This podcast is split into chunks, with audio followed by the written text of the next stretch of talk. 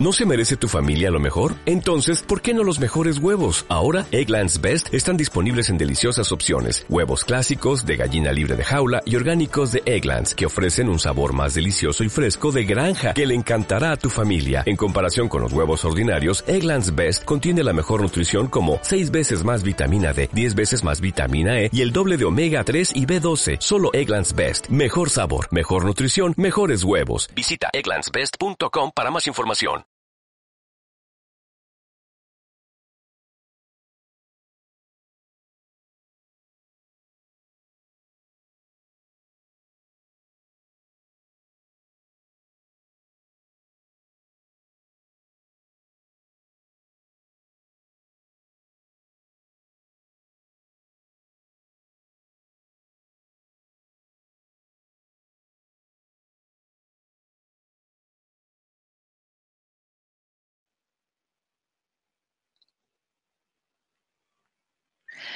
Hola, ¿qué tal? ¿Cómo estáis? En primer lugar, daros a todos y a todas la bienvenida a las conferencias mundiales en vivo que de manera diaria organiza mindaliatelevisión.com.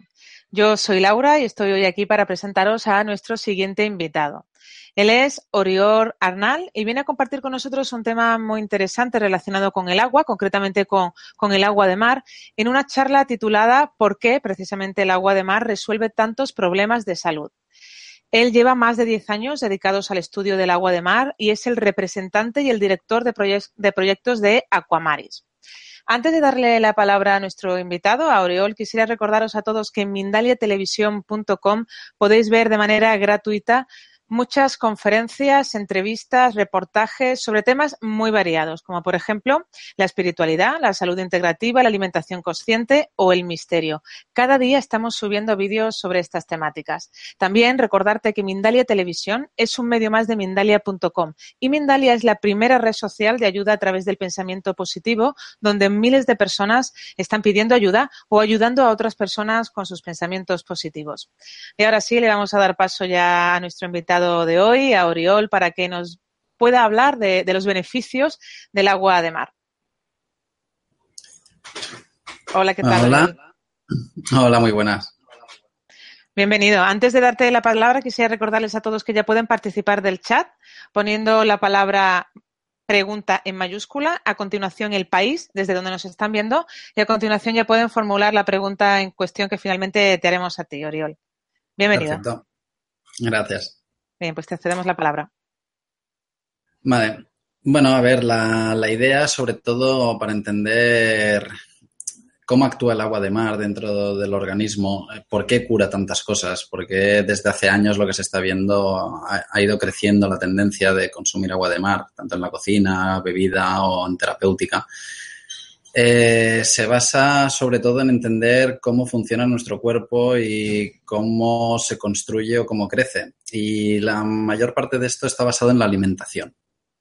Entonces, eh, ya Hipócrates hace muchos años que tu alimento sea tu medicina, que tu medicina sea tu alimento. Entonces se basa un poco en, eso. ¿Qué es lo que hace realmente el agua de mar? Eh, mira, por favor, Silvia, si me puedes poner la, primera diapositiva.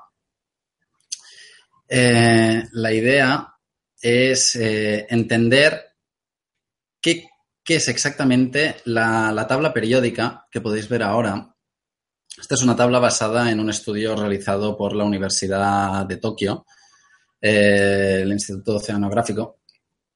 Y lo que veis aquí es eh, distintos elementos de la tabla periódica coloreados de un tono azul.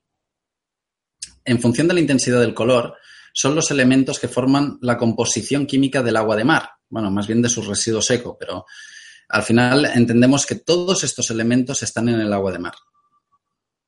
Aquí, al final, es la base de construcción de absolutamente todo lo que conocemos a nivel físico. Es decir, podemos estar hablando de la silla en la que yo ahora mismo estoy sentado, de una célula, de un anticuerpo, de una vitamina, de una proteína, de un polímero, da absolutamente igual el qué, al final todo se construye con átomos y estos átomos son minerales. Al final nuestro cuerpo necesita cierta variedad de estos minerales. ¿Qué ocurre? Nuestra alimentación, por desgracia y, de forma obligada, no por voluntad propia, eh, cada vez es más deficitaria en minerales. Eso conlleva una serie de reacciones en cadena y el problema de una mala alimentación es que no nos pasa factura al cabo de un día, una semana, un mes. Estos problemas pasan factura al cabo de 15, 20, 30, 40 años. Y es lo que vemos ahora cada vez más gente mayor y no tan mayor, por desgracia, echa polvo. Entonces, eh, entender esta tabla, tal como se ve aquí, es que, eh, si os fijáis bien, también hay unos muñequitos, todos esos son elementos presentes en el cuerpo humano. Por lo tanto, hay que entender que necesitamos muchísima variedad.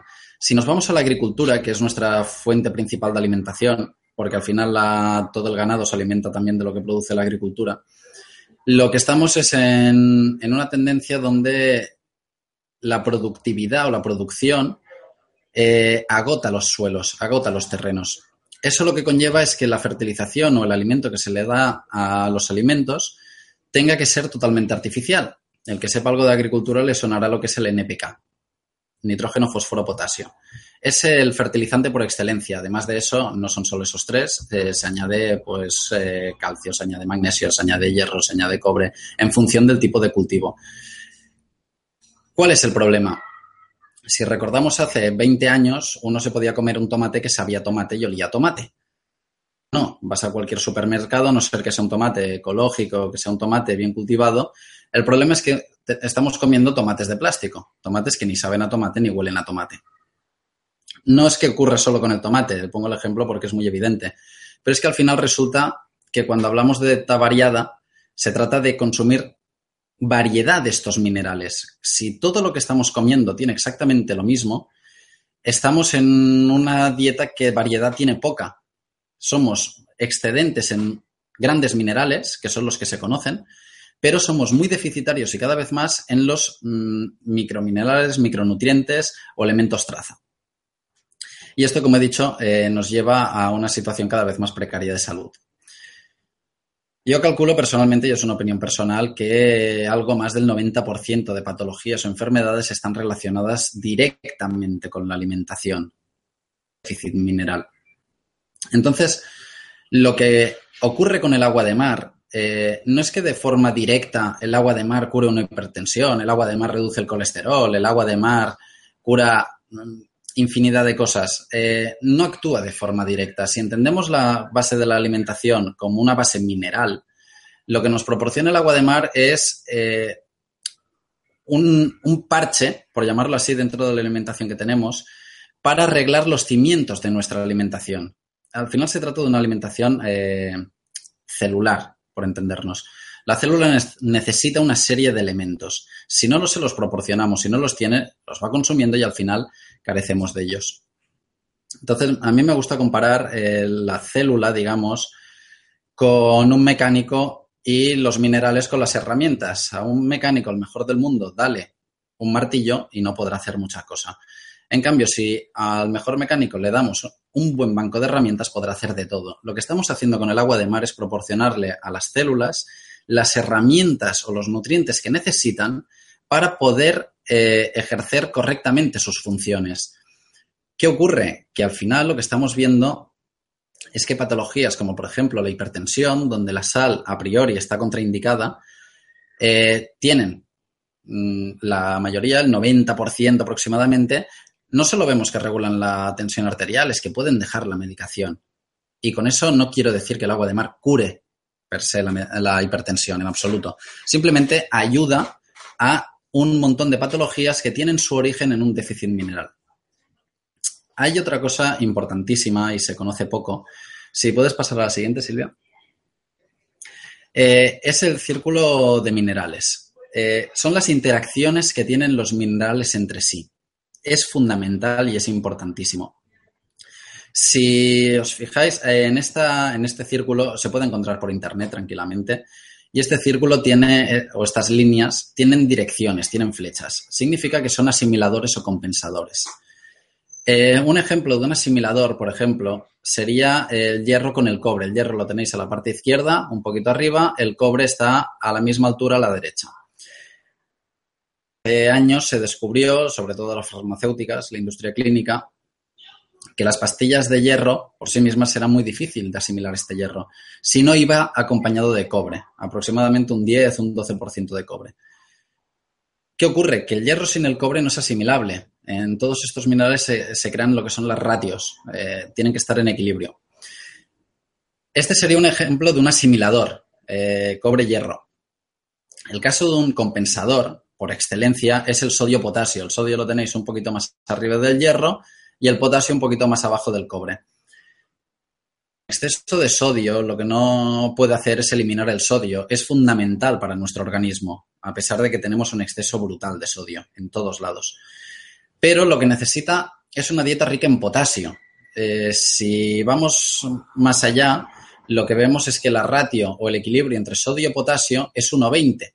Por cada 20 átomos de sodio necesitamos solo uno de potasio. Claro, cada vez que ingerimos sal, nuestro cuerpo va buscando loco este átomo perdido de potasio y sin encontrarlo. Entonces, ¿cuál es el problema?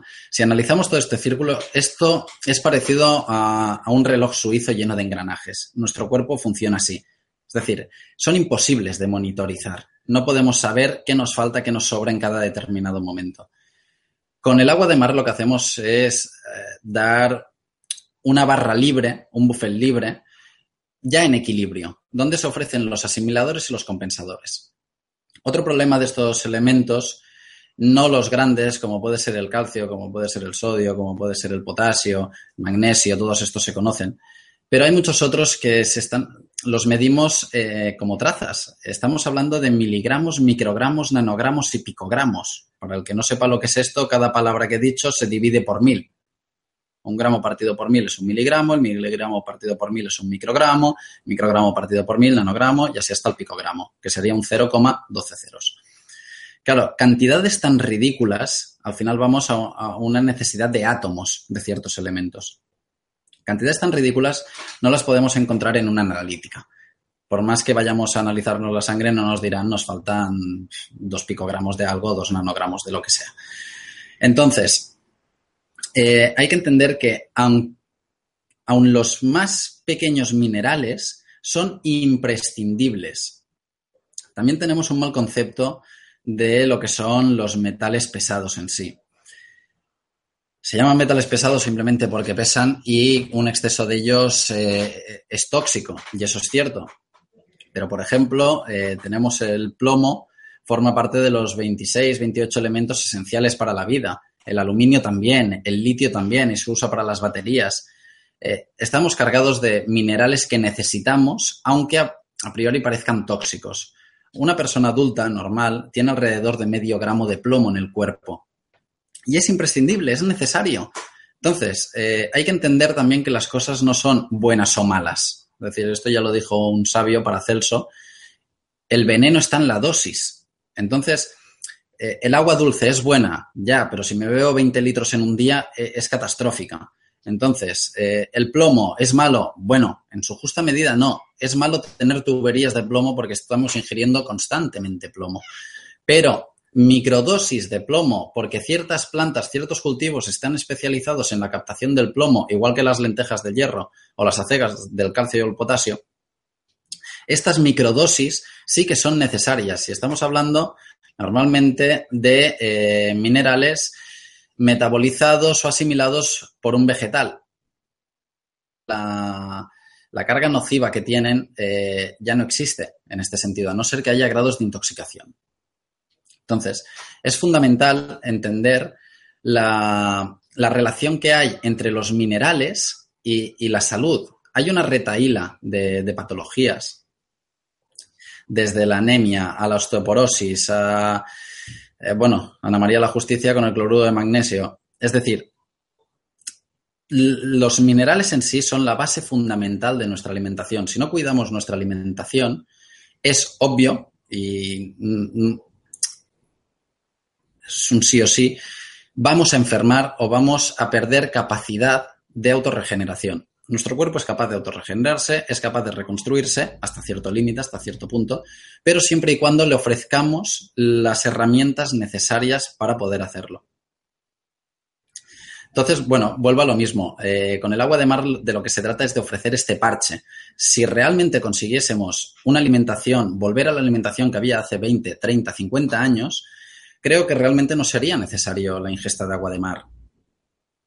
Porque la estamos usando simplemente como, un mero parche. Como nos falta, como no podemos acceder a cultivos de calidad, alimentos de calidad, cada vez hay más alimentos procesados, cada vez se aumenta la producción, cada vez se mira menos cuántos nutrientes tiene un alimento. Eh, lo que estamos haciendo es poco a poco, sin darnos cuenta, no somos ni conscientes de ello, vamos perdiendo, perdiendo y cediendo simplemente por conseguir un precio más bajo, simplemente por conseguir productos que brillen más, que sean todos homogéneos, si no sumamos aquí todo lo que es la modificación genética. Entonces, considero que es fundamental entender qué relación hay entre el agua de mar, los minerales y, las patologías o la enfermedad. Y que es lógico, tiene sentido, que toda la gente que está consumiendo agua de mar, no digo el 100% porque alguno habrá que, que no le funcione del todo bien, pero todas las experiencias que yo tengo, que las cuento a miles, siempre son positivas, siempre y cuando se haga un buen uso del agua de mar. Entonces, eh, es importante esto. Después también, eh, no solo ingerir agua de mar eh, ya lo cura todo y me salen alas como con Red Bull. hay que saber utilizarla, hay que aprender cuándo, cómo y en qué frecuencia. cuando hablamos de nutrición mineral, con el agua de mar, no existe, o yo no soy partidario de la posología. No existe el me tengo que tomar tanta agua de mar a cada X horas. Eh, es tan absurdo como comer cuando no tengo hambre o beber cuando no tengo sed. Entonces, eh, sobre todo en el agua de mar, entender primero que es deshidrata, por definición. Es un agua hipertónica, tiene 36 gramos de sales por litro. En realidad un poco menos, pero la media lo subimos por practicidad está en 35. Y eh, nuestro organismo tiene 9 gramos de sales. Por lo tanto, cuando ingerimos agua de mar, el efecto automático es la deshidratación, por un efecto osmótico. De lo que se trata, si queremos usar el agua de mar como remineralizante, es fundamental evitar en todo momento el proceso deshidratador, que eso es la causa principal de muerte de un náufrago. Náufrago lo que hace es esperar, aguantar, aguantar, aguantar. Cuando no puede más, empieza a ingerir grandes cantidades de agua de mar. Cuando nosotros bebemos, sea la cantidad que sea, pongamos 250 mililitros, en menos de una hora, nuestro cuerpo multiplica ese volumen de agua en los intestinos por cuatro o seis veces. Depende de cada organismo, depende de cada cuerpo. Estamos intentando diluir un agua de 36 gramos de sales por litro con un agua biológica nuestra de 9 gramos de sales. Por lo tanto, nunca bajaremos de los 9. Necesitamos mucha más cantidad de agua. Cuando ocurre esto, se producen dos efectos. Uno es una deshidratación ligada a una desmineralización. Cuando nuestros intestinos tienen una cantidad excesiva de agua, lo que hacen es comportarse exactamente igual que una presa. Simplemente abren compuertas y eso eh, produce una diarrea. Cuando ocurre eso, estamos perdiendo los minerales del agua de mar eh, que hemos ingerido. Lo que hacen es eh, simplemente un efecto arrastre. Arrastran todo lo que encuentran. Y con ello arrastran agua propia y minerales propios. Entonces lo que estamos haciendo es el efecto contrario del que se buscaba. Es una desmineralización. Para temas de estreñimiento, por ejemplo, limpiezas intestinales, mm, va estupendo, es perfecto, pero eh, hay que tener en cuenta que lo que se está produciendo es este efecto. Si lo que se quiere es realmente aprovechar toda la variedad mineral, lo que hemos visto antes en la tabla periódica, toda esta variedad, lo que hay que hacer es evitar esta deshidratación. Para eso la forma más sencilla de todas, es eh, lo que llamamos isotonizar el agua que significa igualar la salinidad del agua de mar a la de nuestro organismo o a la de nuestras lágrimas. Cualquiera que haya llorado y haya probado las lágrimas sabe que son saladas. Estas lágrimas tienen alrededor de eso, unos 9 gramos. Si nosotros cogemos eh, una botella de litro y mezclamos un 25%, una cuarta parte, de agua de mar y un 75%, o tres cuartas partes, de agua dulce, lo que conseguimos es un agua isotónica un agua de una salinidad igual a la de nuestro organismo producirá deshidratación. El efecto osmótico lo que hace es que cuando hay eh, una diferencia de sales en un medio, eh, lo que hace es equilibrarlo con un traspase de agua. Entonces, si ingerimos un agua de la misma salinidad que tenemos nosotros, a priori jamás debería producir una deshidratación. Digo a priori porque hay gente más sensible que otra. Entonces, eh, hay que ir con cuidado con eso. pero por definición no debería producirlo. Entonces, eh, también es importante entender que nuestros riñones son los que procesan la sal. Por estudios médicos, clínicos, farmacológicos y demás, sabemos que un riñón adulto normal, sin ningún tipo de problema, está capacitado para procesar entre 9 y 13 gramos de sales al día aproximadamente.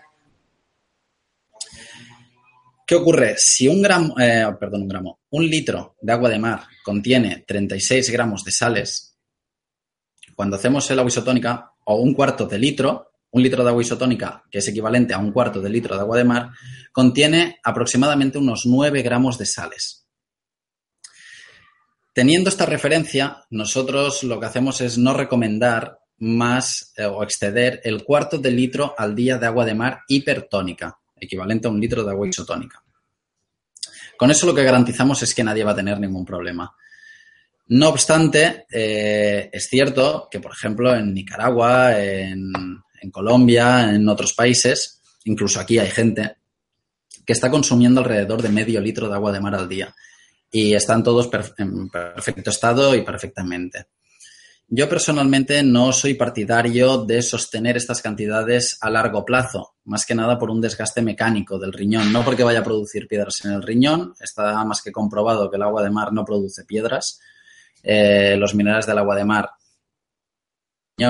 al revés, es diurética, activa las nefronas, incluso hemos visto casos de insuficiencia renal en las que se ha aumentado el rendimiento del riñón.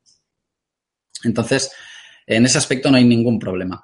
Lo que sí que pasa es que si el riñón está acostumbrado a trabajar 20 minutos y descansar 40 por cada hora, por cada hora eh, al ponerle medio litro de agua de mar es equivalente a hacerle procesar 18 gramos de sales cada día. Por lo tanto, aquí ya a largo plazo puede haber eh, un desgaste eh, renal. Entonces, nosotros nos quedamos básicamente en el cuarto de litro. No obstante, yo personalmente, por ejemplo, no llego ni por asomo al cuarto de litro. Yo estaré en unos 100, 150 mililitros al día.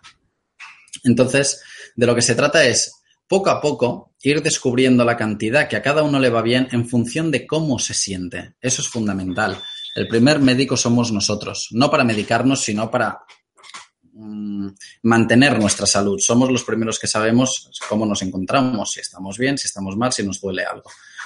Con el agua de mar mm, podemos ver que ciertas patologías o ciertas dolencias empiezan a remitir. Y eso no, son casos extraños, son la gran mayoría. Entonces vuelvo, vuelvo un poco a lo mismo.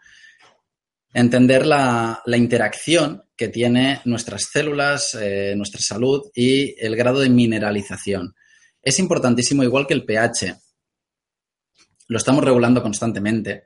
Eh, nuestro cuerpo está luchando 24 horas para regular el pH de nuestra sangre. Eh, también necesitamos luchar contra la regulación de minerales. Y es tan malo un déficit como un exceso. El mayor ejemplo son los, metales pesados que había comentado antes. Entonces, eh, se trata de jugar y siempre al jugar con algo nuevo, empezar a hacer, eh, como dice el refrán, las pruebas con gaseosa. A cualquiera que empiece a consumir agua de mar, que no lo conozca, que lo haya solo escuchado, que, que le suene, sobre todo que empiece por cantidades muy pequeñas. Lo primero que hay que ver es la tolerancia que tiene nuestro organismo, saber si nos sienta mal, si no nos sienta mal. Pensad que nuestro cuerpo no está acostumbrado a trabajar con más de 84 minerales a la vez. En el agua de, mar tenemos todo eso. Entonces, eh, los primeros días es lógico que los intestinos empiecen a hacer ruido se están acostumbrando a algo totalmente nuevo. Ruido no significa descomposición ni diarrea, simplemente significa un poco de ruido.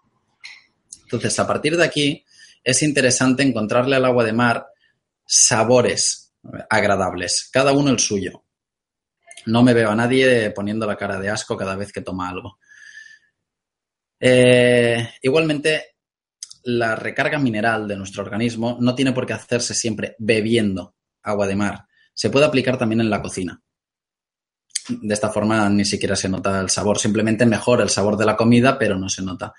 Lo que percibimos, lo que vemos es que cuando alguien empieza a beber agua de mar y empieza a aplicarla en la cocina, por norma general se tiende a consumir menos agua de mar bebida. Y es lógico, es decir, nuestro cuerpo eh, no necesita sensores eh, que midan los niveles de minerales, sensores que nos digan cosas, simplemente lo sentimos y lo notamos. Y el principal indicador de si tenemos un exceso o no de minerales, casi siempre o por norma general será el paladar. Acostumbramos un sabor del agua de mar. Lo que ocurre es que si tenemos un exceso de minerales en el organismo, lo que nos hemos acostumbrado y nos parece sabroso, a mí el agua de mar me parece, tiene su sabor peculiar, aunque sabe ahogarse al principio, eh, lo que normalmente se te hace sabroso o agradable pasa a tener un sabor muy desagradable. Es parecido a cuando te empachas con algo. Yo de pequeño me empaché con nocilla. Entonces, eh, cualquiera que haya vivido un empache sabe lo que es eso. Entonces, con el agua de mar pasa exactamente lo mismo es muy bueno aprender a reconocer este lenguaje del cuerpo. El cuerpo no nos dice las cosas verbalmente, igual que nosotros hablamos, sino nos habla más a base de síntomas o de percepciones. Entonces creo que es interesante aprender a escuchar nuestro cuerpo y aprender a reconocer si nuestro cuerpo necesita minerales o le sobran minerales. Cada uno tendrá sus experiencias. Yo personalmente eh, el exceso de minerales lo noto perfectamente en el paladar, el déficit de minerales es mucho más difícil de detectar, más que nada porque estamos acostumbrados a él. Entonces yo lo que hice, y es una práctica que recomiendo, cuando uno se acostumbra a, la ingesta de agua de mar, creo que es bueno eh, acostumbrarse, para unos pueden ser un mes, medio año, un año, cinco años, no importa. Cuando uno ya está acostumbrado al agua de mar, lo que recomiendo es cortarla de golpe, dejar de utilizarla de golpe. Eso lo que produce nuestro, efecto, en nuestro cuerpo es eh, un efecto, eh, un déficit que cuando nos hemos acostumbrado a algo y somos animales de costumbres, nuestro cuerpo echa de menos algo. Será una sensación lo que se va a notar. Simplemente eh, puede ser muy sutil. a mí me costó identificarlo porque era muy, era muy curioso. Entonces, eh, costaba mucho eh, identificar cuándo se producía un déficit. Era muy sutil, simplemente una sensación rara que parece que tengas sueño, que tengas hambre, que tengas sed, pero no te lo quitas. Entonces ahí es cuando hay que volver al agua de mar. Y cuando vemos que esta sensación desaparece, es lo que hay que grabar a fuego para entender eh, cómo funciona el, el lenguaje corporal. Cuando detectemos la próxima vez esta sensación, ya sabremos cómo solucionarlo. Simplemente es el cuerpo solicitando, pidiendo una recarga mineral a la cual eh, lo hemos acostumbrado y se la estamos quitando. Entonces, bueno, eh, todo el concepto este, el agua de mar, realmente se está utilizando para muchísimas cosas yo aquí solo pretendía abrir una pequeña ventana a lo que es la, nutrición o la base de nutrición a nivel mineral, que ya digo, es eh, fundamental. Actualmente estamos realizando pruebas para ver si podemos integrar el agua de mar dentro de la agricultura en sí misma, regar con agua de mar. Y esto a largo plazo lo que se conseguiría es que toda la base alimentaria recuperase esta nutrición que falta. Los estudios más nuevos a nivel biológico, químico, en cultivos, en plantas, están demostrando que casi, bueno, que todas las plantas o prácticamente todas tienen casi la totalidad de elementos de la tabla periódica. Entonces significa que las plantas están especializadas en captaciones de ciertos minerales del suelo, pero en general los tienen todos. Si una planta tiene eso, ¿cómo no va a tenerlo el cuerpo humano? Con los animales estamos viendo exactamente lo mismo. La aplicación de agua de mar en, pollos y en vacas son pruebas que se están realizando hoy en día. Están dando unos resultados extraordinarios. Y es más, en este sentido, tengo que decir que se utiliza agua de mar sin tratar y sin filtrar, con toda la microbiología del agua de mar. Que ahí ya es otro punto en el que también está muy relacionado con la nutrición. Cuando hablamos de agua de mar filtrada o agua de mar viva, la diferencia principal que tiene es la, carga microbiológica. Un agua filtrada, eh, todas las que se comercializan, tienen prohibidísimo por, ley y es lógico, si no sería, sería grave, eh, contener carga microbiológica, porque eso hace que sea inestable, que pueda corromperse, que pueda estropearse. No obstante, todas estas garantías tienen un precio, que es la nutrición que aportan estos microorganismos. Eh, toda la tabla periódica, si podemos volver, Silvia, a la tabla, por favor. Eh, toda la tabla periódica que vemos, que está contenida en el agua de mar, aquí simplemente tenemos minerales. Son mm, composición química. No sé si me has escuchado, Silvia, la diapositiva anterior. Por favor, cuando puedas. Eh, bueno. Sí, pues estoy aquí, estoy aquí, perdón. vale, gracias. Eh, vale, si nos fijamos, vemos eh, todos estos muñequitos blancos. Bueno, lo estoy señalando con el ratón y no me acordaba que mi ratón no sale. todos los muñequitos blancos son elementos traza. Elementos que contiene nuestro organismo. Ahora bien, cuando necesitamos construir, nosotros esto lo entendemos como materia prima para construir cosas. Nuestro cuerpo es una fábrica química. Hay ciertas vitaminas, proteínas, que nuestro cuerpo no es capaz de construir, de fabricar, por más que le demos los materiales para hacerlo. Ciertas proteínas animales que tenemos que ingerirlas. Entonces, ¿qué diferencia hay entre un agua filtrada y un agua viva? El agua filtrada eh, contiene toda esta variedad mineral, exactamente igual que el agua viva, pero no tiene microorganismos. ¿Qué es lo que nos aportan los microorganismos eh, a la hora de ingerir agua de mar, de beber agua de mar o incluso cocinar con ella? Una serie de estructuras eh, moleculares mucho más grandes son vitaminas, proteínas, aminoácidos, lípidos, que van asociados a estos microorganismos. además de los minerales del agua de mar, tenemos una carga nutricional aparte, más otros, otros minerales y estructuras eh, moleculares mucho más grandes. Que esto lo que hacen es alimentarnos, básicamente. Si pensamos en una ballena, la ballena misticeta se alimenta de krill, eh, fitoplancton y zooplancton. Son microorganismos. Si un animal de veintipico toneladas se puede alimentar de microorganismos, a nosotros ingerir unos pocos no nos va a hacer absolutamente ningún daño, al revés nos va a proporcionar eh, una importante carga nutricional. ¿Qué ocurre? Que si comparamos agua viva y agua filtrada, las diferencias que hay es que a mayor grado de garantías tenemos con el agua filtrada, menor grado de nutrición. Nutrición, lo que pagamos, el precio que se paga es la garantía.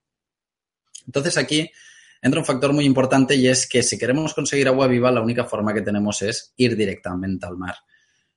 Cuando vayamos al mar a buscar agua, eh, hay que tener muy en cuenta dónde se recoge, en qué condiciones está el mar, controlar los focos de contaminación, no ir jamás a un puerto, una desembocadura, una riera.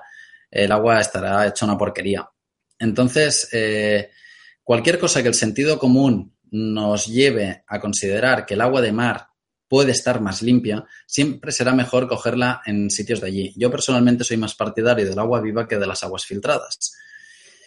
Ahora bien, si hay ciertos problemas de salud, sobre todo todo lo que está relacionado con problemas de inmunodeficiencia, sistema inmunológico bajo o inexistente, aquí sí que no recomiendo jamás eh, empezar con aguas vivas siempre con aguas filtradas, que ofrezcan garantías, que se sepa que no se va a producir ningún daño. Un agua de mar, según donde esté, puede contener ciertos patógenos terrestres, aunque son incompatibles, no significa. Eh, patógeno terrestre entendemos E. coli, coliforme, enterococo. Todos estos entenderemos coliformes, patógenos terrestres que nos afectan a nosotros. Igual que los patógenos marinos no son compatibles con nosotros, los patógenos terrestres no son compatibles con el mar. Ahora bien, ¿Un E. coli cuando llega por la alcantarilla, llega al mar, se desintegra nada más llegar al mar? No, en absoluto. Un E. coli tiene una supervivencia de aproximadamente 24-48 horas en el mar y sigue todo un proceso. Primero se inactiva, es incapaz de reproducirse, se deshidrata y muere. Lo que le ocurre al E. coli, para entender, por ejemplo, el efecto del agua de mar a nivel bactericida, es que cuando este micro, microorganismo llega al mar, este patógeno, por un efecto osmótico, por el mismo que nosotros necesitamos, si bebemos agua hipertónica, aumentamos el volumen de agua dentro de los intestinos, el pobre E. coli, cuando llega al mar, él solito, intenta diluir con su propia agua la salinidad de todo el mar. Entonces, es lógico que, eh, se, acabe, eh, que se inactive y acabe deshidratándose y muriendo. ¿Qué implica eso? Que a ciertos metros, kilómetros, da igual, de un foco de contaminación bacteriológico, todo lo que son patógenos terrestres acaban desintegrándose, acaban muriendo y sirviendo de alimento para otros bichos. Entonces es bueno alejarse de estos focos. Si vamos al lado de una alcantarilla, el E. coli estará vivito y coleando. Si nos vamos a dos kilómetros de una alcantarilla, ese E. coli es inexistente.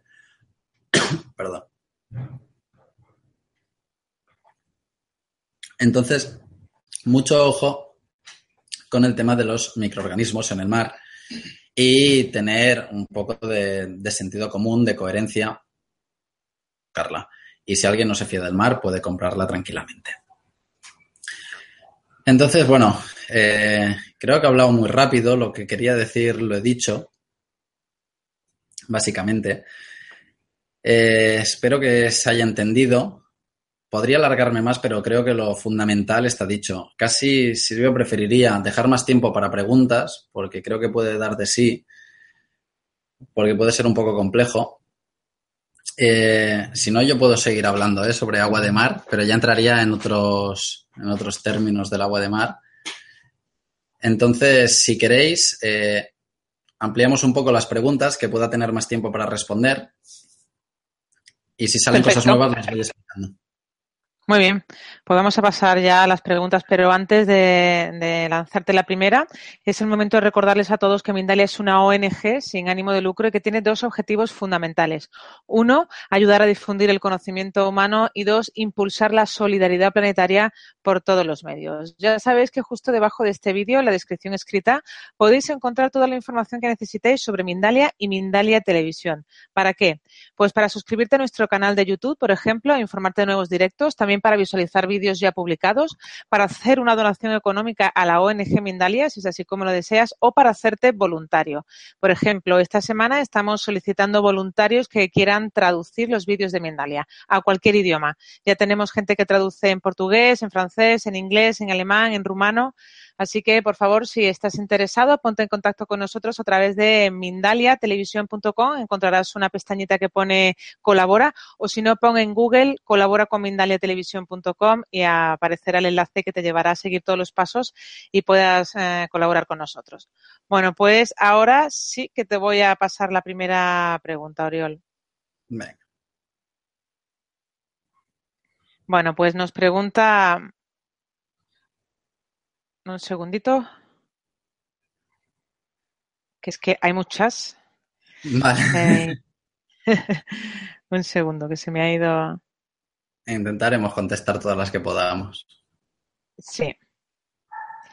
Eh, nos pregunta Liliana desde Argentina. ¿Es lo mismo disolver 9 gramos de sal marina en agua de filtro? No, en absoluto. Es decir, eh, recomiendo mucho, porque en cada país cambia, no sé cómo está en Argentina. Puedo decir México, que es una salvajada. Eh, aquí vamos camino, vamos aprendiendo. Eh, la legislación sobre la sal. Recomiendo buscarla y leerla. Aquí en España, por ejemplo, la sal marina virgen eh, comercial se obliga a que tenga un contenido de un 94-96% de cloruro sódico. Si nosotros cogemos agua de mar y la desecamos, lo que encontraremos es que tiene un 86% de cloruro sódico. Entonces, eh, cualquier sal marina virgen mm, será marina, será virgen, pero no es integral. Es decir, o has sufrido un tratamiento eh, natural, hay sistemas de, de, refinado natural, porque cada elemento precipita eh, a tiempos distintos, eh, o, o, algún tipo de tratamiento químico o físico, pero no tiene nada, absolutamente nada que ver y si queréis probarlo, yo os invito a que cojáis la sal marina esta virgen pura y súper genial que podéis comprar y cojáis un litro de agua de mar, lo pongáis a cocer si queréis, si no lo dejáis al sol, que se evapore y probad la sal. Lo primero que tiene que tener una sal para, que significa, a mi criterio, ¿eh? Primero, para que sea buena, eh, tiene que tener magnesio y el magnesio es higroscópico. Significa que la sal capta humedad. Cualquier sal que no capte humedad, para mí ya no es buena. Y yo entiendo que una sal es buena a partir de una composición de unos 15 elementos. Por debajo de 15 elementos ya no considero que sea buena. Entonces, eh, la respuesta es no, no tiene absolutamente nada que ver eh, mezclar sal marina con agua destilada o pasada por osmosis inversa o cualquiera de estas que el agua de mar directamente. Ahora bien, a falta de pan, buenas son tortas. Entonces, si estamos en un sitio donde es inaccesible el agua de mar, donde de ninguna forma podemos conseguirla, lo que recomiendo, una opción es esa. Lo que haría, solicitar a la empresa una analítica de la sal. No tienen por qué esconderse de nada, simplemente conocer qué componentes tiene esa sal marina virgen y cuáles son los procesos de fabricación de esa sal.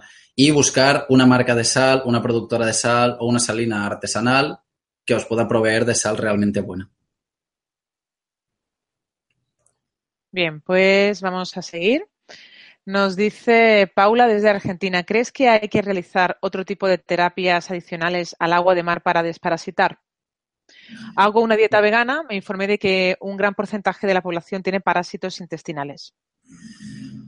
a ver, cuando dice terapia entiendo tratamiento del agua de mar para desparasitarla o desinfectarla. Eh, creo que no, no es necesario. Parásitos tiene el 99% de la población. Es decir, honestamente y siendo franco, vivimos en un mundo rodeado de mierda.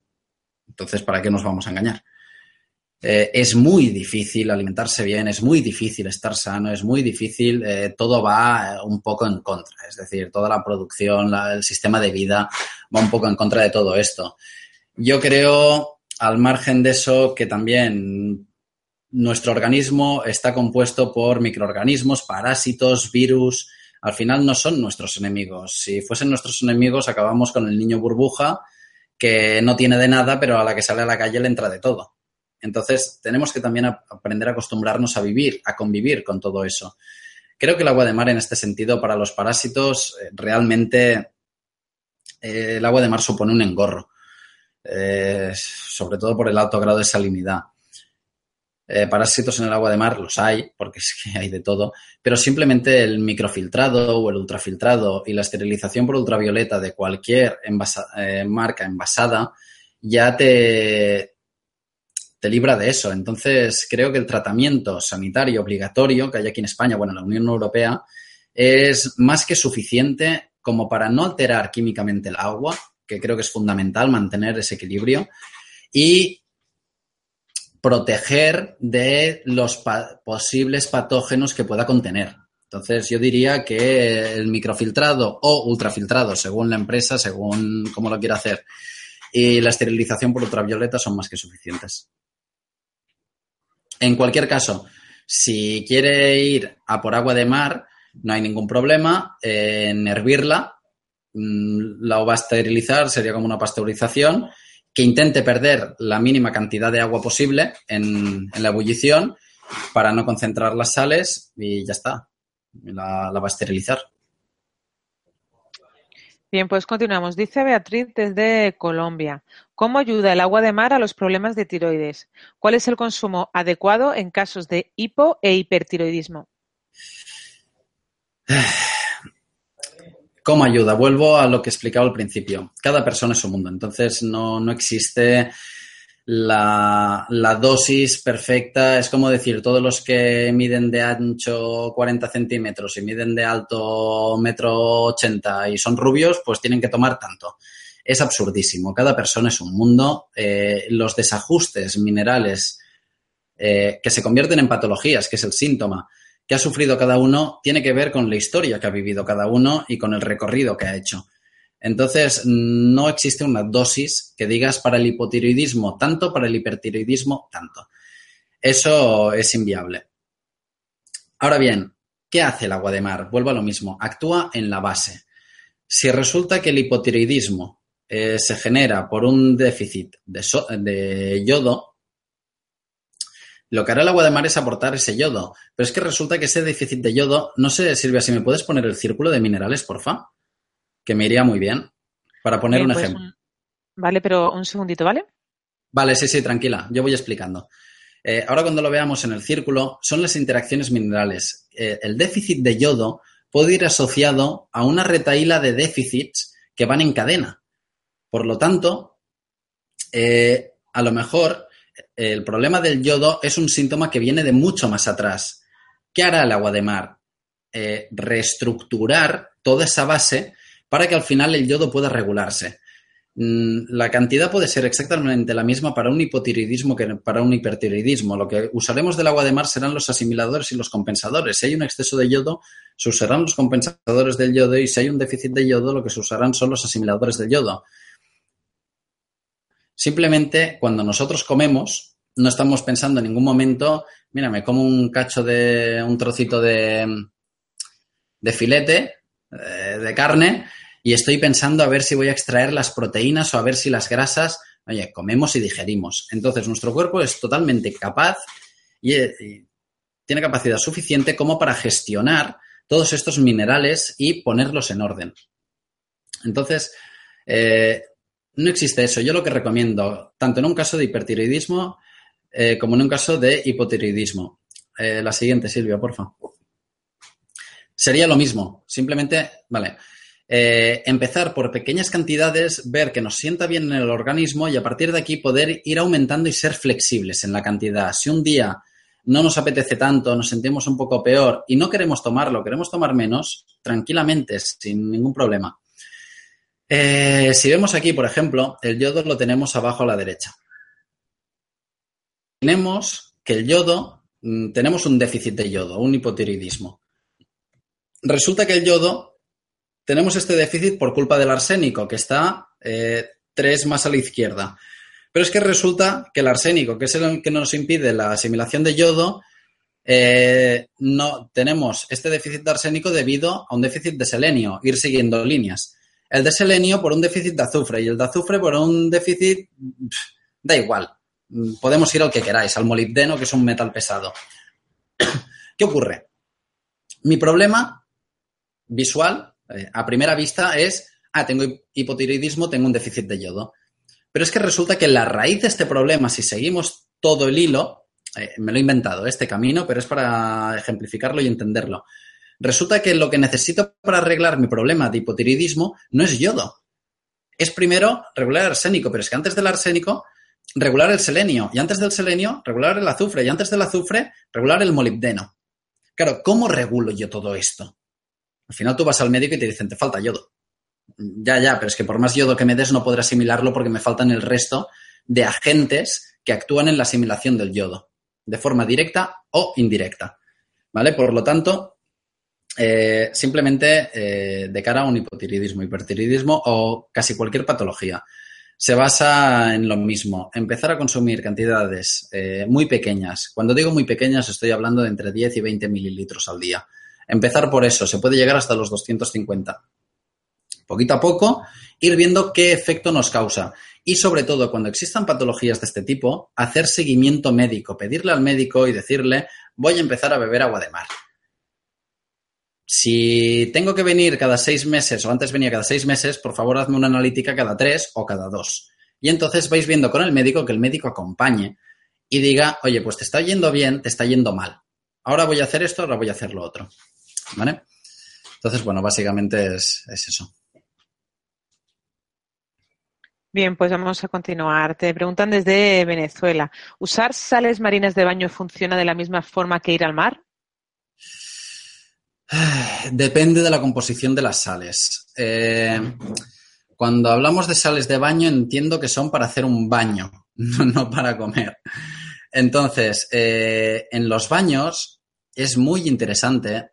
Eh, cuando hacemos un baño con agua caliente, Aquí es la única vez que considero que si se usa agua de mar está perfecto, pero cuesta mucho de calentar.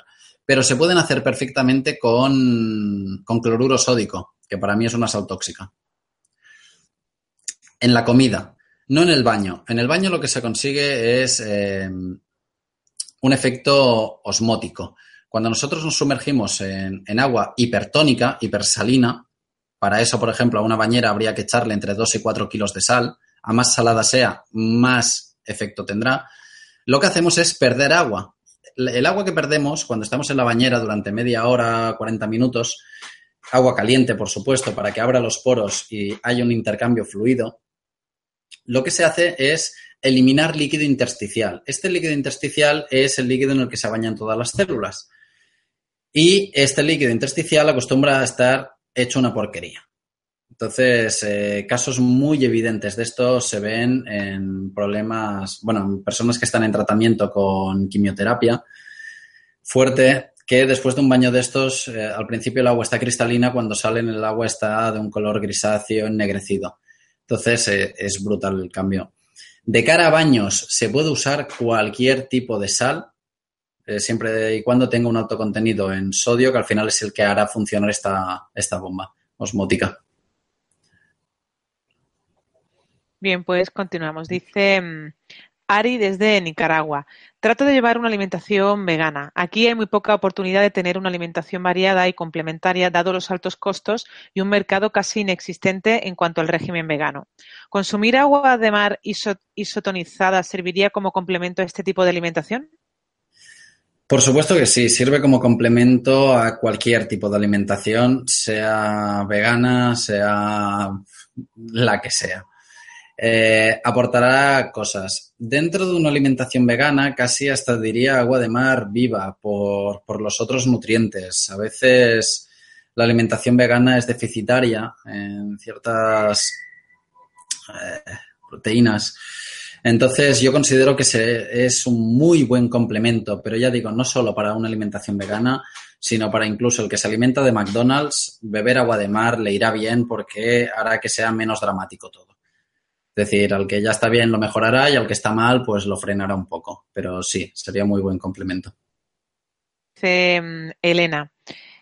Eh, y a nivel emocional, yo solo sé que salgo del mar llena de energía y de armonía. ¿Sabías decirme cómo actúa o no está todavía estudiada esta posibilidad? A ver, eh, estudiada técnicamente no está. Cuando nos metemos en todo esto, yo soy muy partidario del tema de las energías, de, todo el tema, estudios del agua que se están haciendo y cada vez van a más y creo que a la larga van a coger mucho peso, pero de momento se consideran, por desgracia, dentro de la ciencia temas metafísicos. No obstante, un patrón, lo que sí que te puedo decir, ya no el baño, cuando uno va al mar, al final también te llena de alegría no tener edificios delante, cuando vives en una ciudad y, el mar te recarga. Eso es... Eh, es evidente cualquiera que vaya al mar o las vacaciones o lo que sea. Patrón que estamos descubriendo que es común, sobre todo, y repito, en tratamientos de cáncer con quimio y radio que afectan de forma directa al sistema inmune. Y el sistema inmune está directamente relacionado con la fatiga de nuestro organismo, con la energía. Un efecto común y patrón es que todos, o por no decir todos, diré el 95% de personas que están en esta situación y consumen agua de mar, lo que nos dicen, no hay un estudio clínico, ¿eh? simplemente un estudio empírico, si queremos llamarlo así, o ni eso, simplemente es la experiencia de conocer a toda esta gente. Eh, lo que vemos es que aumenta su energía, pasan de estar tirados al sofá a querer levantarse, a querer hacer. Cuando nos vamos al sector deporte, es, y aquí sí que empiezan a haber estudios, Laboratorios Quintón está haciendo estudios de esto, eh, nosotros en la web tenemos eh, un par de artículos publicados por Manuel de la Varga, que es entrenador personal de Ironman. Entonces, lo que sí que estamos viendo es que con la ingesta de agua de mar se produce un aumento de la resistencia, una reducción de la fatiga, eh, una reducción del riesgo de lesiones, lo que son recuperaciones después de un sobreesfuerzo, normalmente con reconstituentes, remineralizantes, se tarda alrededor de unos 40 minutos aproximadamente. Estamos viendo que con agua de mar se, están consiguiendo recuperaciones a los 15-20 minutos. Entonces, eh, la respuesta es sí, el agua de mar aporta energía. Es más, como anécdota puedo contar que hay algunas personas que nos dicen que no pueden beber agua de mar por la noche que les sienta como la Coca-Cola, que no les deja dormir porque les da mucha energía. No es mi caso, eh, pero sí que es cierto. En general aporta más energía a, un nivel ya físico, sensible. Entonces, bueno, mm, ya sin hablar de otro tipo de energías, pero basándonos en esto, sí, el agua de mar aporta energía. Bueno, pues nos pregunta Carlos desde España. ¿Puedes explicarnos la gran labor de María Teresa Hilar y los dispensarios marinos? Uf, brutal, brutal. Eso es, le tendrán que hacer un monumento. Pero no solo en Nicaragua, en el resto del mundo. Eh, ahí se ha conseguido un gran logro, grandísimo logro, que se ha conseguido en Nicaragua, es la ley 774 de terapias naturales. Allí el agua de mar está aceptada, legalizada y normalizada por el sistema sanitario. Eh, es más, ahora se está consiguiendo que el mismo Estado financie la, eh, el aprovisionamiento, el control y la distribución de agua de mar en los más de 80, 80 y pico dispensarios marinos que hay en, en Nicaragua. Entonces, es una labor grandiosa. En la medida en que podemos, intentamos ayudar. Tenemos trato constante con María Teresa Hilari, le tenemos muchísimo aprecio. Entonces, realmente lo que está consiguiendo ahí es, descomunal. Ahora se están creando guías, eh, patrones, eh, no sé cómo llamarlo, de aplicación del agua de mar dentro de la sanidad, para que se pueda empezar a formar a gente para que aprenda cómo utilizar el agua de mar para diversas patologías. Entonces, la labor que está haciendo es extraordinaria y cualquiera que puede echarle un cable a Teresa Hilari, nosotros desde aquí se lo agradecemos muchísimo. Bueno, pues te voy a lanzar una pregunta que ha hecho Montserrat, pero que a su vez tiene tres. ¿Vale? A ver, dice, ¿para niños o bebés recomiendas agua de mar? Sí, con cautela, con mucha cautela. Sobre todo, a ver, un niño a partir de cinco años ya yo soy partidario de darle carta blanca al niño que juegue. Lo peor que le va a pasar es una deshidratación, una diarrea y de eso va a aprender. No le va a pasar absolutamente nada. Ahora bien, con bebés que son muy propensos a la deshidratación, hay que ir con muchísimo cuidado. Si se quiere dar agua de mar, eh, yo lo que recomendaría es, nada, un 1, un 2, un 5% de agua de mar máximo. Es decir, simplemente que tenga algo de agua de mar por ahí y muy poquita, pero muy poquita.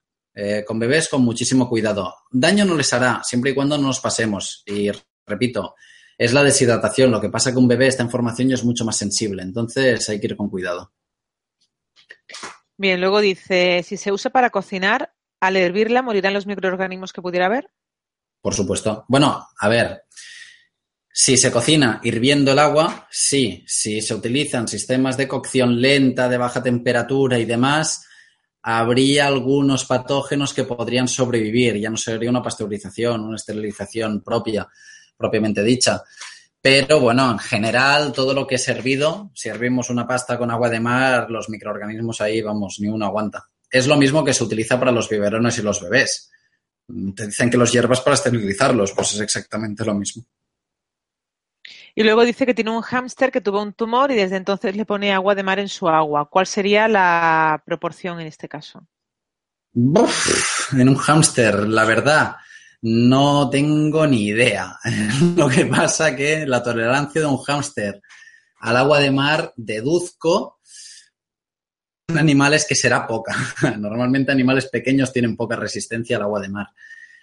Eh, yo empezaría por ponerle, no sé, un 5% de agua de mar, un 10%, y ver qué ocurre. Lo que haría también es ponerle dos bebederos, una de agua dulce y una de agua de mar eh, isotónica, bueno, por debajo de la isotonización, no el 25% porque creo que no lo va a resistir, pero un agua dulce y un agua de mar diluida al 10%, sí que se lo pondría para que, sea el propio hámster el que decida si necesita esos minerales o no. Estamos viendo que con cabras, con vacas, con pollos, son ellos los que deciden si la quieren o no. Tienen distintos abrevaderos y, y van ellos al agua de mar pura, al agua de mar isotónica o al agua dulce. Entonces, eh, su instinto los lleva. Bueno, pues nos dice Mar desde España, ¿qué efectos puede tener bañarse en unas salinas cuajadas de sal? Increíble, siempre y cuando el agua esté caliente. Si el agua está fría, eh, efecto tiene poco. Es decir, hay que entender que los poros de nuestra piel son los que dicen si pasa o no pasan las cosas. Entonces, eh, a más abierto esté el poro, más intercambio puede haber. Si estamos en una salmuera, al final son unas salinas, con un agua calentita, o, estamos sudando también sirve, eh, el efecto que tendrá será una liberación de líquido intersticial alucinante. Y entonces, y los efectos súper beneficiosos. Eh, recomiendo mucho para el que quiera saber un poco más de esto, una conferencia de Alberto Martibos. Eh, creo que vosotros tenéis una, Mindalia la tiene grabada en Slow Food o en alguna de estas donde explica, es un oncólogo infantil, tiene otro en el World Cancer Research, eh, donde explica eh, el efecto este, que es el origen del cáncer, y hay un momento que explica el tema de los baños. Creo que se explica mucho mejor que yo, que no soy médico, pero la limpieza del líquido intersticial creo que es fundamental y una de las pocas formas, por no decir la única, de hacerlo son los baños de sal, precisamente. Entonces creo que cualquier baño en sal es bueno siempre y cuando no se abuse. Bien, pues nos dice Alma desde México. ¿Se debe tomar el agua de mar a, una hora específicamente? Ella es deportista, dice. Eh, no, en absoluto, cuando te vaya bien. Es como decir si tengo que comer a una hora específica o desayunar a una hora específica. Cada uno tendrá lo suyo. Eh, lo que sí que es cierto es que en ayunas eh, nuestro cuerpo absorbe mucho más cualquier cosa, sea bueno o sea malo. Entonces, en ayunas tendrá un efecto más potente, por llamarlo así. Eh, en su caso, siendo deportista en deporte, yo creo que los mejores momentos para tomar agua de mar es o durante o después, es en la remineralización.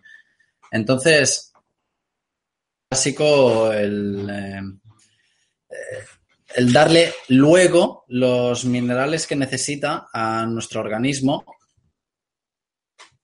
para para recuperar, hacer la recuperación mineral de, todo lo que se ha perdido. Siguiente. Bien, pues nos dice Ari desde Nicaragua. Eh, ¿A cuántos metros de la costa se debe recoger el agua de mar? Y luego de recogerla, ¿se debe filtrar para evitar eliminar los microorganismos vivos? ¿A cuántos metros, kilómetros? Eh, no importa. Bueno, a ver, importa. Cuanto más adentro nos vayamos, más garantías tendremos de que el agua de mar está más limpia. Es decir, en el mar las zonas más sucias que encontramos son superficie y fondo. En la superficie eh, encontraremos todo lo que son hidrocarburos, eh, aceites, carburantes, productos químicos en el primer medio, eh, metro, medio metro de altura. En el fondo lo que encontraremos es toda la descomposición, putrefacción, metales y demás. Entonces, lo que hay que conseguir, si eh, lo hago visual, a más a la orilla nos vamos, más papeletas tenemos para cogerlo todo, lo de arriba y lo de abajo. Cuanto más adentro nos vamos, más diferencia tenemos. A más calmado esté el mar, mejor porque más diferenciación habrá entre las dos zonas.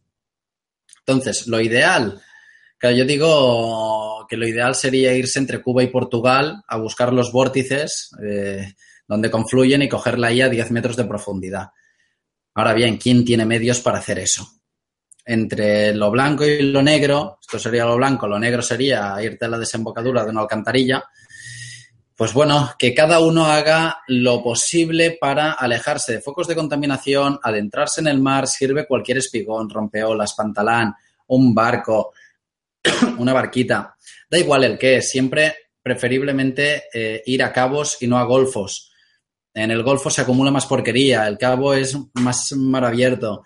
Todas estas cosas son indicadores o son herramientas para conseguir un agua de mayor calidad. Y respecto a si se necesita filtrar, un filtro de café, un filtro de estos no hará absolutamente nada. Se necesitan filtros a presión y estos son mecánicos. Entonces, a nivel doméstico es muy complicado eh, filtrar un agua de mar y yo considero que no es necesario. Yo personalmente prefiero el agua viva. Yo me la bebo directamente del mar tal como viene, con dos dedos de frente. Es decir, si la veo sucia, si la veo contaminada, si la veo estropeada, pues no voy directamente. Lo mismo que no me como una fruta que está podrida. Tengo dos dedos de frente para esto. Pero si no, no hay problema. Eh, creo que, que, se puede beber tranquilamente. Creo, eh, para identificar también un agua estropeada, que esto nunca lo sabremos por la concentración microbiológica que hay, es por el olor. Si notamos que un agua de mar nos huele a alga o a pescado, tiradla inmediatamente porque significa que se está descomponiendo. El agua de mar en principio no tiene que, eh, que oler a nada, tiene que oler a salitre, pero ya está. Si huele a lonja de pescado o un día de temporal, de estos que la playa está muy revuelta, que suele oler a alga o a pescado, entonces tira del agua que se está descomponiendo y eso sí que puede causar una gastroenteritis. Y para añadirlo ya, para entender el porqué, si la concentración microbiológica es muy alta, eh, las sales que contiene el agua de mar, que al final son, es un 3,6%, no son suficientes como para hacer de conservante, para frenar los procesos de putrefacción. En cambio, si la concentración microbiológica es más baja y las sales son capaces de frenarlo, esa agua será perpetua, será eterna, a no ser que entren agentes externos. Pero entonces, desde nuestro punto de vista, lo más rápido que hemos conseguido estropear agua de mar ha sido en 15 días. Eh, lo más que te puede durar un agua de mar son 5.000 años, por decir algo. Es decir, hay que ir con cuidado qué envase se utiliza, cómo se conserva, normalmente hacerlo en un espacio oscuro, fresco y seco, y irla controlando por el olor, sobre todo. ¿Qué más? Pues dice Daniel desde Argentina, ¿recomiendas mezclar agua filtrada de osmosis con agua de mar? Recomiendo hacer eh, el agua isotónica, hacerla con aguas de baja mineralización. El agua de osmosis es una de ellas, sino cualquier agua de baja mineralización. Lo que conseguimos es no tener minerales en el agua que mezclamos y proveer simplemente los minerales del agua de mar que sabemos que no van a causar ningún, ningún daño. Bien, pues nos pregunta Andrés desde España. Cuando cogemos agua de mar y la guardamos en una botella, ¿estos minerales se encuentran en suspensión o hay algunos que se van al fondo de la botella? No, están diluidos. Mm, la gran. Te diría que todos están diluidos. Es decir, eh, en el agua de mar, por ejemplo, no encontramos sal. Eh, la sal es cloro y sodio. Eh, pero es que no tenemos cloruro sódico, tenemos el sodio y el cloro están disociados, los elementos están disociados. Entonces, la gran mayoría están disueltos. Los que precipitan pueden ser metales pesados. Normalmente lo que encontramos es que ya están en el fondo del mar, entonces también nos cuesta cogerlos según cómo. No, en principio no, no podrías ver, es imposible ver minerales en suspensión. Si ves algo en suspensión son otro, otro tipo de partículas. Bien, pues nos pregunta también Andrés desde, desde España. Eh, ¿Qué tipo de análisis hay que hacer para saber que el agua de mar es bebible? ¿Se puede exigir algún organismo oficial que nos facilite esa información del agua de mar de la playa donde podemos cogerla? Va, a ver, en la playa tienes las agencias de. A ver, aquí en Cataluña está. La Diputación creo que lo hace, tiene un servicio de playas donde te dice la analítica, no dicen mucho, es un poco pobre. Normalmente estas analíticas son analíticas microbiológicas básicas. Lo que analizan es indicadores de eh, E. coli, enterococo, coliforme y poco más. Las empresas están obligadas, pero cuando vas a la playa, eh, para aguas de baño se permite un mínimo de colonias formadoras, unidades formadoras de colonias de colis. No sé si está en 10 o 100, ahora no recuerdo memoria. Entonces, eh, ¿qué ocurre? Que si cogemos agua de allí, y la dejamos eh, en cuarentena durante unos días, esos, esos E. acabarán muriendo, deshidratándose y muriendo. Eh, en cuanto a analítica, si tuvieses que hacer una analítica a cada garrafa de agua que coges, yo creo que sale muy caro, pero muy caro y no te sale a cuenta. Si la quisieses hacer, es una analítica microbiológica básica para saber si el agua es potable o no. Eh, y el de las playas, ya te digo, no. Es un indicador. Que te pongan una bandera verde significa que han hecho un análisis microbiológico, que el agua no está contaminada, que está en condiciones aptas para el baño. Todo el mundo ha pegado tragos en la playa. No, a nadie le ha pasado nada. Nadie ha tenido diarreas por eso, ni se ha muerto. Entonces, yo creo que tampoco es, no es tanto la analítica, sino el sentido común de a qué playa vamos a buscarla, cómo está la playa, si ha llovido, si está limpia, si está revuelta, más factores así los que nos indicarán si un agua está en buenas condiciones o no. Y un día, si quiere, se puede ir y hacer una analítica. Pero vaya, mmm, considero también que es absurdo porque el mar se va moviendo continuamente. Entonces, lo que hoy te dice que es bueno, mañana puede ser malo y al pasado otra vez bueno. Entonces, bueno, poco, poco se puede hacer al respecto. Bien, pues nos pregunta Marisa desde España, ¿el agua de mar puede, o sea, cómo el agua de mar puede ayudar con el tema de tumores malignos? Eh, volvemos a lo mismo, alimentación y nutrición. Recomiendo mucho, repito, para el tema cáncer, el vídeo de Alberto, oncólogo infantil. Eh, si entendemos cómo se produce un cáncer, entendemos que el agua de mar puede ayudar muchísimo en una recuperación en una prevención. No significa en absoluto que lo vaya a curar, que nadie se piense que el agua de mar es una panacea, ni mucho menos. Pero eh, ayuda a nivel nutrición, es decir, un cáncer se produce por una falta de cierto un entorno dañado de la célula y esto tiene que ver también con una mala alimentación es que está directamente relacionado. Entonces, eh, ¿cómo puede ayudar el agua de mar a un cáncer? Primero que el agua de mar es alcalina. Normalmente tiene un pH de 8.4, 8, 8.4. Es ligeramente alcalina. Eso para empezar. Después que le dará herramientas a las células para aprender, no aprender, no tienen que aprender nada, sino para ejercer sus funciones de forma correcta.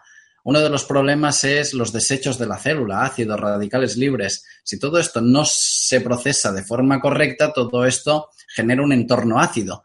Cuando hay un entorno ácido, se puede producir una mutación, que es un cáncer. Entonces, eh, el agua de mar, no se ha producido, puede ayudar también al sistema inmunológico, a, a la regeneración del líquido, pero vamos, milagros no hará, pero ayudar ayudará muchísimo.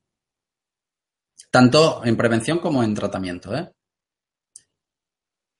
Bien, pues nos preguntan cuánto puede durar el agua de mar embotellada. Mm, lo que he comentado antes, desde. Ah, eh, hablo de agua de mar viva, ¿eh? El agua de mar de comprada, digamos, aunque le pongan fecha de caducidad porque es obligatorio, eh, tiene vida eterna porque no hay nada que se pueda estropear ahí dentro. Ahora, el agua de mar viva eh, es flexible. Como he dicho antes, desde 15 días, que es lo más rápido que nosotros hemos conseguido estropear agua, haciendo todo lo que no se puede hacer, dejándola al sol, abriéndola, cerrándola en plástico, eh, hasta 3.000, 5.000, 15.000 años. Eh, si, si no entra, si dentro de un envase ni entra ni sale nada, y lo que está muerto, que son los microorganismos, a la larga mueren y ya no hay más reacciones y las sales del agua de mar hacen de conservante, eh, es como el bacalao en sal. ¿Cuánto puede durar? Pues eternamente, hasta que se desintegre.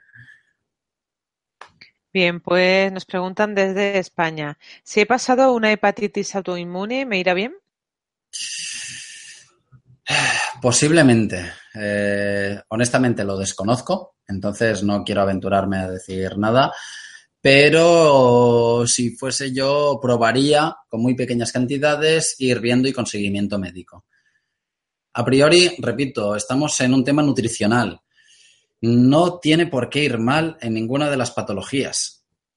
Habrá ciertas cosas puntuales que puede ser contraproducente, pero si lo usamos como remineralizante, o si no, en la comida directamente, para salar la comida, eh, no tendría que producir ningún mal.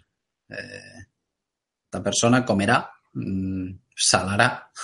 Entonces, la puedo utilizar en la comida en pequeñas cantidades que a esos niveles no pasará absolutamente nada. Daño no le hará ninguno. Pues pregunta Daniela desde Ecuador. Mi madre tiene Parkinson y asma. ¿Cómo podría ayudarle el agua de mar? A ver, en el tema asma, según qué tipo de asma y si no es muy fuerte, muy grave, la agua de mar nebulizada. Existen unos nebulizadores que funcionan por ultrasonidos. Los llamamos de doble vaso porque el agua de mar nunca está en contacto con la parte que nebuliza. Eh, con eso hemos visto recuperaciones alucinantes de rinitis, sinusitis, muchas veces crónicas, incurables, que han desaparecido, asmas, eh, bronquitis, problemas respiratorios. Para eso va genial.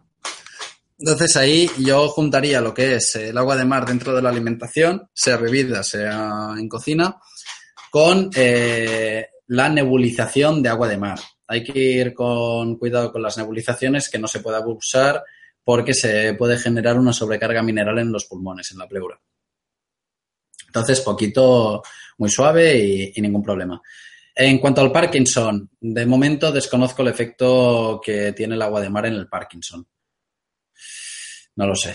En, Alzheimer y demencia, puedo hablar por mi abuela que le dábamos agua de mar y la frenó. Mm, no sabemos si 100% la causa fue esta. Tenemos otros casos parece indicar que actúa como freno, no, no remite, pero lo frena. En el Parkinson, la verdad es que no tengo ni idea. Referencias de que el agua de mar está actuando de quelante, arrastrando metales pesados. Si realmente el origen del Alzheimer es la acumulación de aluminio y tiene que ver con los metales pesados o con parásitos, podría ayudar. No lo sé, daño no creo que haga. Es decir, yo lo probaría. Bien, pues nos dice David que cuál es la mejor sal que se puede comprar en el mercado que sea equivalente a la sal marina. Ninguna. Ninguna porque es ilegal. Eh, todas las sales, a ver, hay, sales de todo tipo. Entonces, ni mucho menos me conozco todas las marcas.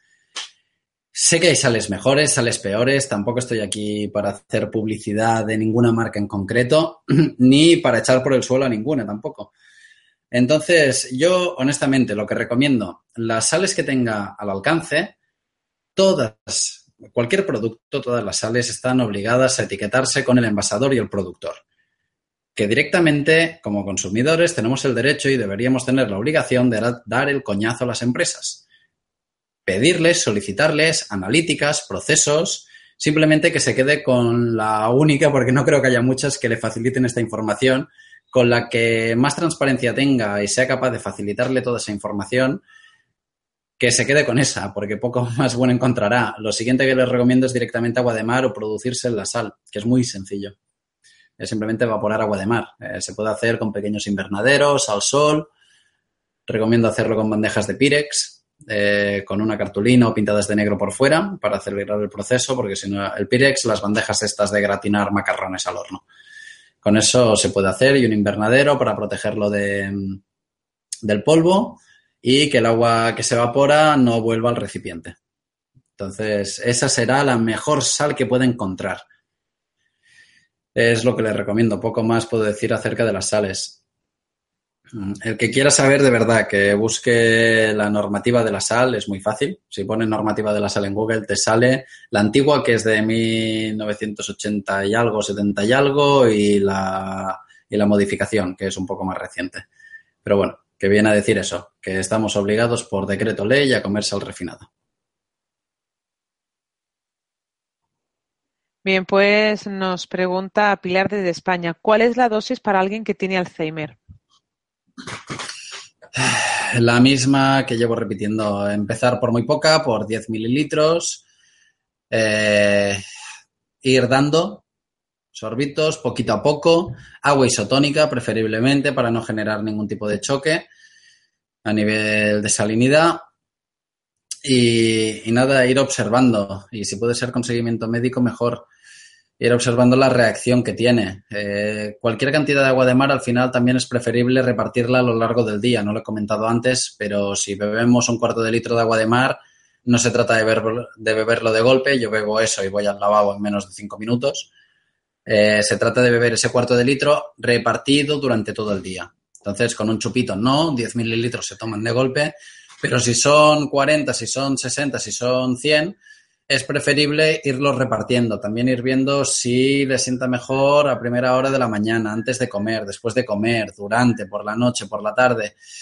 Cada persona es un mundo. Entonces, eh, no hay mejor investigación dentro de uno mismo que el ensayo-error. Y para ver los errores, pues que sean flojitos. Por eso la cantidad pequeña. Bueno, pues pregunta Lourdes desde México. Para evitar el desprendimiento de retina de los ojos, ¿cómo podría aplicarse? Hostia, ahí me has pillado. La verdad, no tengo ni idea. No puedo contestar esta pregunta porque te mentiría. No sé el desprendimiento de retina, cómo funciona a nivel técnico, lo desconozco. Sí que te puedo decir que se está utilizando agua de mar como colirio, no para blanquear ojos, sino para ayudar al lagrimal, para la sequedad, para, eh, ¿cómo se llama? Conjuntivitis también. Es decir, hay ciertas patologías oculares en las que se está utilizando agua de mar. Puede ser hipertónica, puede ser isotónica, depende de cada persona. Si se cuece mucho la hipertónica, pues tirar a un 50% de disolución a un 25%, que sería la isotónica. Pero con el desprendimiento de retina más pillado, lo siento. no tengo ni idea. Bien, preguntan también dónde pueden comprar agua de mar. Eh, tengo que preguntar dónde. ¿En España? ¿En otros países? ¿Lo mm. sabes o, no te lo especifican? Pues un segundo. Sí, en España, preguntan. En España, uff, casi casi donde quieras. En España actualmente se está comercializando sobre todo en herboristerías y dietéticas y eh, si no, la tienes en farmacias, cada vez está entrando más en supermercados, creo que en Macro ha entrado, no sé si en la, Sirena, el Sorly, va entrando poco a poco. iros fijando. Eh, ahí ya mm, hay muchas marcas, creo que son, bueno, aquí potentes quizás haya 5 o 6 pero en general creo que son más de 14 empresas las que están comercializando agua de mar. Se está extendiendo, se está ampliando la oferta de agua de mar. Eh, no es difícil de encontrar. Es decir, si no, bueno, en Aquamaris mismo, en la web, eh, tenemos agua de otras empresas que se venden online. Hay, hay agua. Lo único que quiero puntualizar aquí es que hay muchos tipos de agua, agua de mar, y el precio puede oscilar desde un euro el litro hasta 60, 80 euros el litro. Entonces, bueno, lo, el, precio normalmente va asociado al tipo de formato mm, en el que se vende. El plástico o el PET normalmente tiene un coste de en torno a 1 o 2 euros el litro. El backing box entre 1 y 3. El cristal, vidrio estará en torno a los 8, 12 euros el litro. Normalmente son botellas de 2 cuartos de litro que cuestan entre 7 y 9 euros. Y después están las ampollas o viales, que estas ya se van a 50, 60 para arriba. Entonces, que cada uno compre la que le dé la gana. En eso ya no me meto. Bien, pues dice Patricia desde Argentina, me sube la presión a pocos días de ingerir agua isotónica. Voy bajando la dosis. ¿Hay algún modo para hipertensos o a modo homeopático? Eh, sí, bajar la dosis.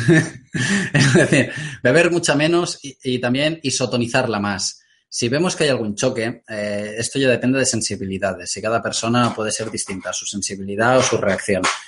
Si ve que le sube la presión arterial, que diluya mucho más el agua. En vez de hacer una agua isotónica un 25% o un 75, 25% agua de mar, 75% agua dulce, que haga directamente un 10,90, un 5,95, eh, que le eche un dedo a una botella de litro y medio, que vaya probando con esto, que esté tiempo y que sea paciente. Eh, muchas veces eh, lo hemos visto en patologías severas, el cuerpo se revela cuando le das algo que, altera esa patología. Es, como querer sacarla, la, la, enfermedad no quiere que la saques, entonces tiene la pataleta se trata de hacerlo muy poco a poco. Es como darle a un niño verdura mezclada con puré. Pues oye, no te enteras y te la voy metiendo. poquito a poco. Pues esto es lo mismo, es ir dándole al cuerpo pequeñas microdosis, mm, pequeñas cantidades o microdosis de agua de mar y poco a poco le irá tolerando seguramente más. O quizás esta persona en concreto las cantidades que necesita son esas. Entonces, eh, que experimente ella misma con su cuerpo, ya digo, con muy pequeñas cantidades. Y poco a poco vaya aumentando a ver si el aumento progresivo de, la disolución está ligada a un aumento de la tensión arterial. Si fuese así a largo plazo, eh, ya puedes saber, es un sí seguro, que es súper sensible a la salinidad, entonces los niveles de sales que necesitas son bajísimos. Bueno, pues ya para lanzar la última pregunta, nos dicen si para una persona con insuficiencia renal o cálculos renales vendría bien el agua de mar. Por las experiencias que tenemos, yo diría que sí.